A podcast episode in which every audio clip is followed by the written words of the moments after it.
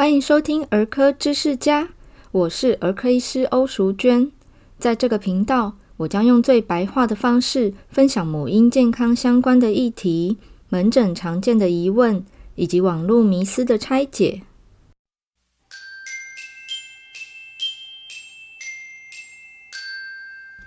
欢迎回到儿科知识家。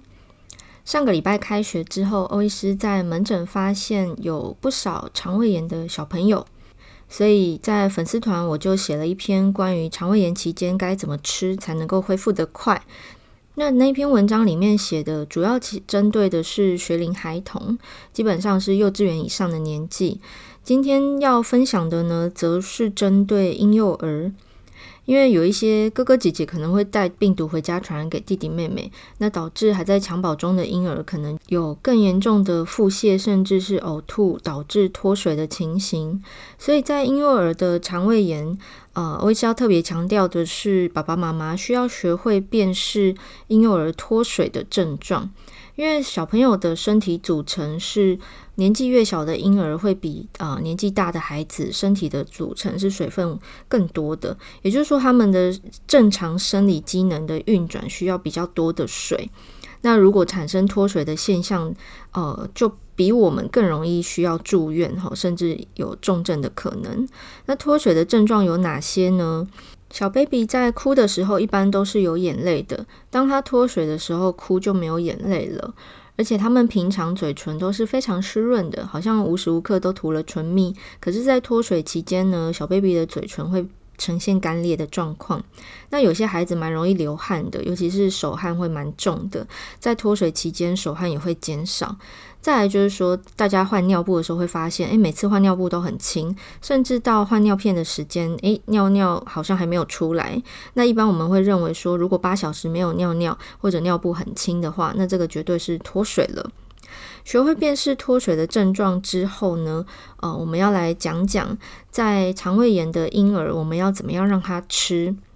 假如肠胃炎有导致 baby 呕吐，那我们会先建议暂时。不要吃东西，因为你不管喂奶还是喝水，甚至你喂止吐药，它都会全数吐出来。所以这时候我们会建议进食大概半小时到两小时不等。小婴儿比较不耐饿啦，所以他也没有办法承受这个进食期太长。半小时到一小时之后，你尝试喝水，如果他仍然会吐的话，这时候建议直接用止吐塞剂。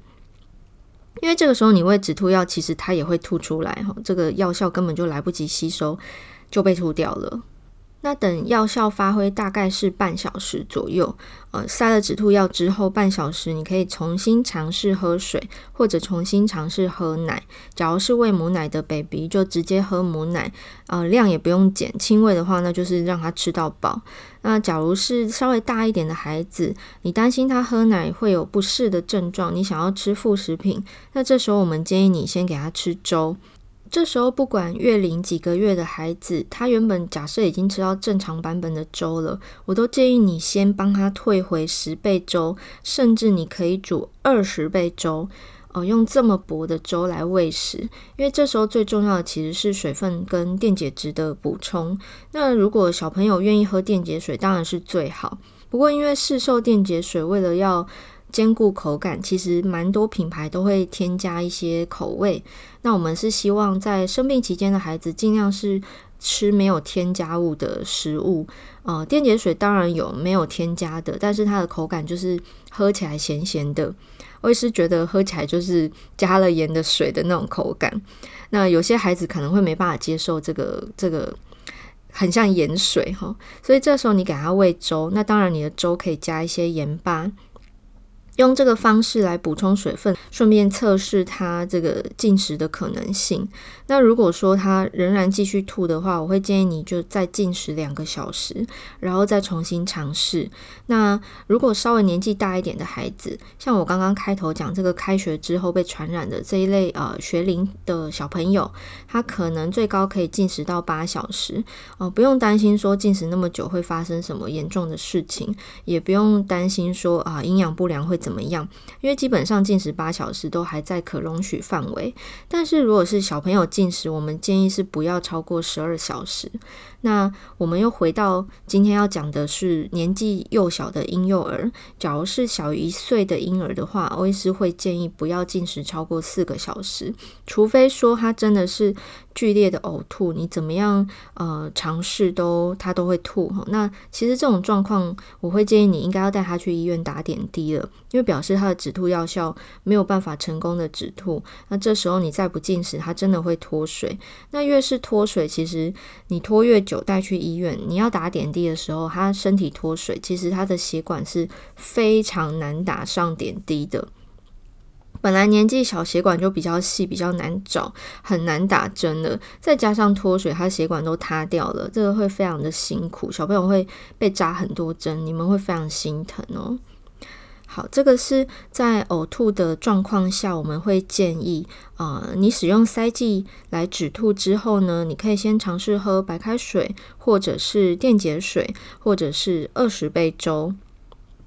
那二十倍粥的制作方式呢，其实就是把十倍粥再稀释一倍嘛。所以假设我们今天是煮。呃，五克的米，那二十倍就是加一百 CC 的水，这样煮成的很很烂很糊的粥。你要加盐巴的话呢，呃，大概只有零点二克，其实非常少。所以如果你觉得零点二克超级难量，你可以全部十倍，就是五十克的米加一千 CC 的水，然后加二点五克的盐，这样煮出来的二十倍粥，而且是加了盐来补充小朋友的水分跟电解质，是。差不多可以等同说你在家自己做电解水的意思啦，然后又可以补充一点热量。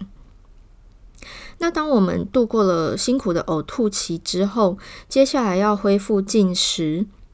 呃，我们会建议说进食的顺序是比较好消化的淀粉类优先。如果是蛋白质跟油脂哈，尤尤其是零食糕点是绝对不行啦。啊，优先吃淀粉，意思就是粥啊。白饭啊，地瓜、马铃薯，哈，根茎淀粉类这一类的食物，或者是米精也可以。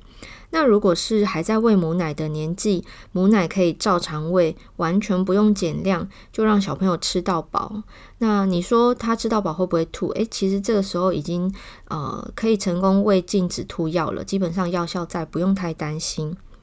那假如是喝配方奶的孩子，配方奶要不要稀释呢？很多家长会以为要稀释，以免他容易拉或吐。事实上，最新的研究发现，在肠胃炎期间，能够让小朋友更快恢复的，其实就是他好好的吃下东西，有营养的吸收，身体有热量，好避免营养不良的情况发生，他的恢复是最快的。反过来说，如果今天你用稀释的奶，或者你给他吃很少量、很少量的食物，这样子呢，他的呃营养不够，然后水分流失，其实腹泻的天数反而是更长的。所以现在最新的观念是建议大家尽快恢复正常的饮食。那在恢复正常的饮食之前，就是我今天要讲的我们进食的方式跟顺序。刚刚讲配方奶嘛，配方奶宝宝，嗯，你不用稀释它的奶，直接照样泡。可是呢，我们会建议要改成少量多餐。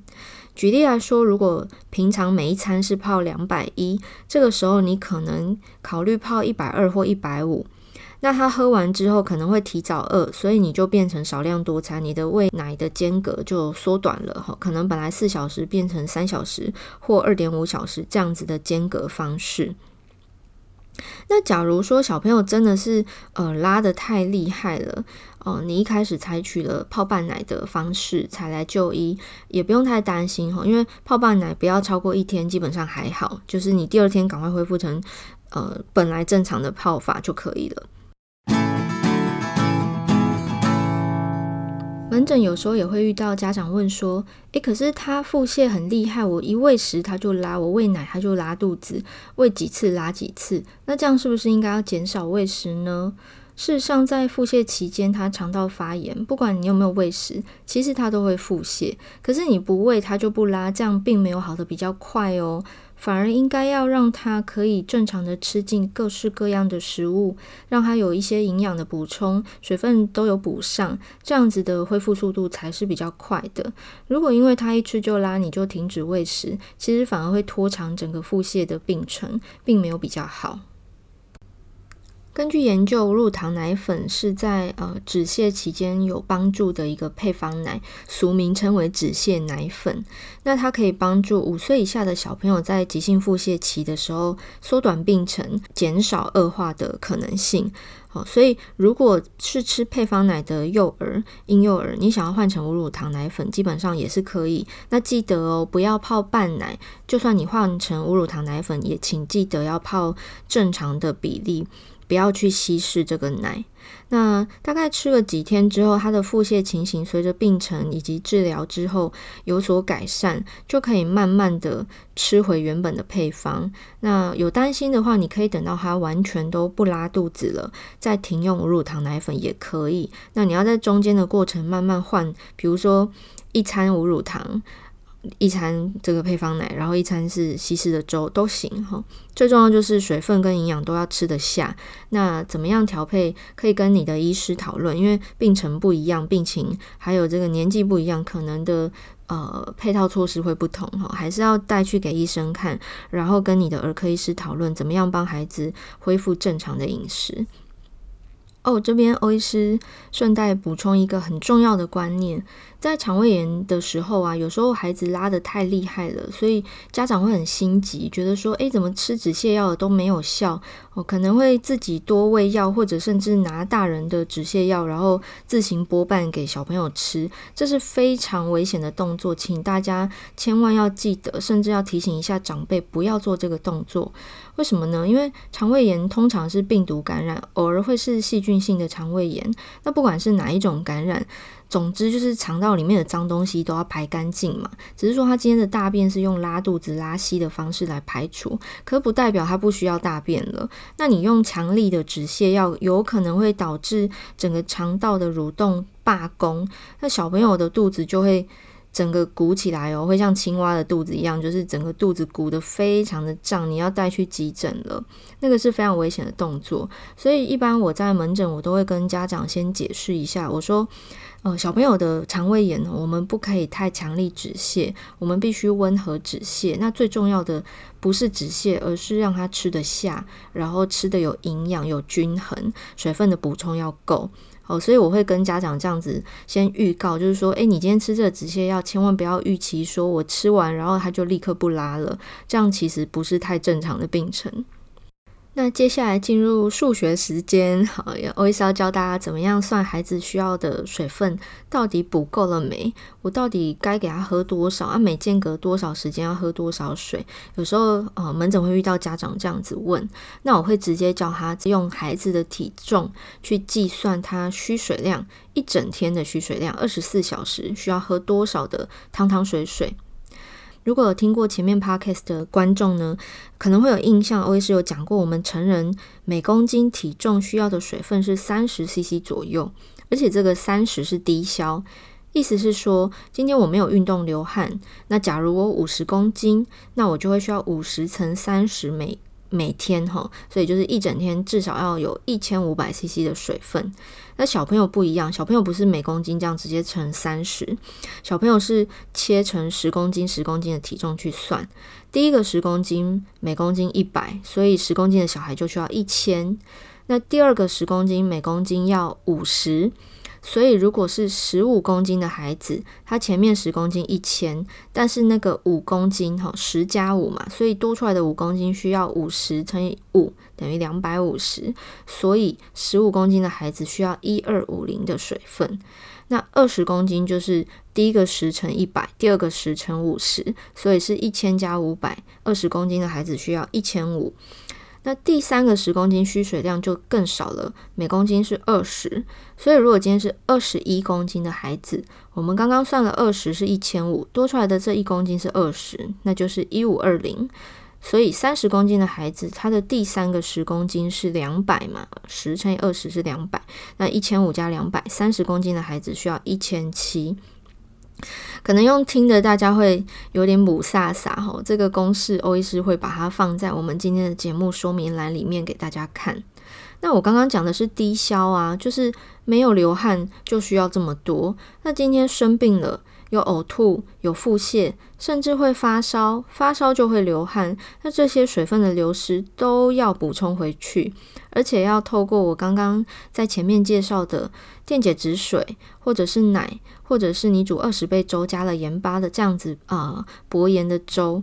用这个方式补充，然后一整天少量多次的补。补多少呢？补这一些基础量，刚刚算的这些算低消，对不对？补这些低消的多一成到两成，那严重的话甚至要补到五成哈，因为要看年纪跟水分流失的状况。那详细的这个到底是十 percent、二十 percent 还是五十 percent 的补充，大家可以跟自己的医生讨论，因为你的病况不一定我看得见哈，所以需要现场医生做诊疗来判断。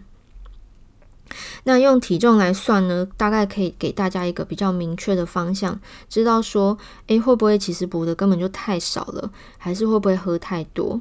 其实我比较容易遇到就是家长担心喝太多，我很少遇到担心喝太少的。但事实上，我们临床上看到都嘛是补太少了，真的是缺水哦。就是我刚刚前面讲那个脱水症状，嘴唇很干啊，然后尿布很轻啊，然后哭可能没有眼泪这样子。好，那音乐过后，帮大家总结今天节目的内容，也跟大家分享在急性肠胃炎期间怎么样加速痊愈。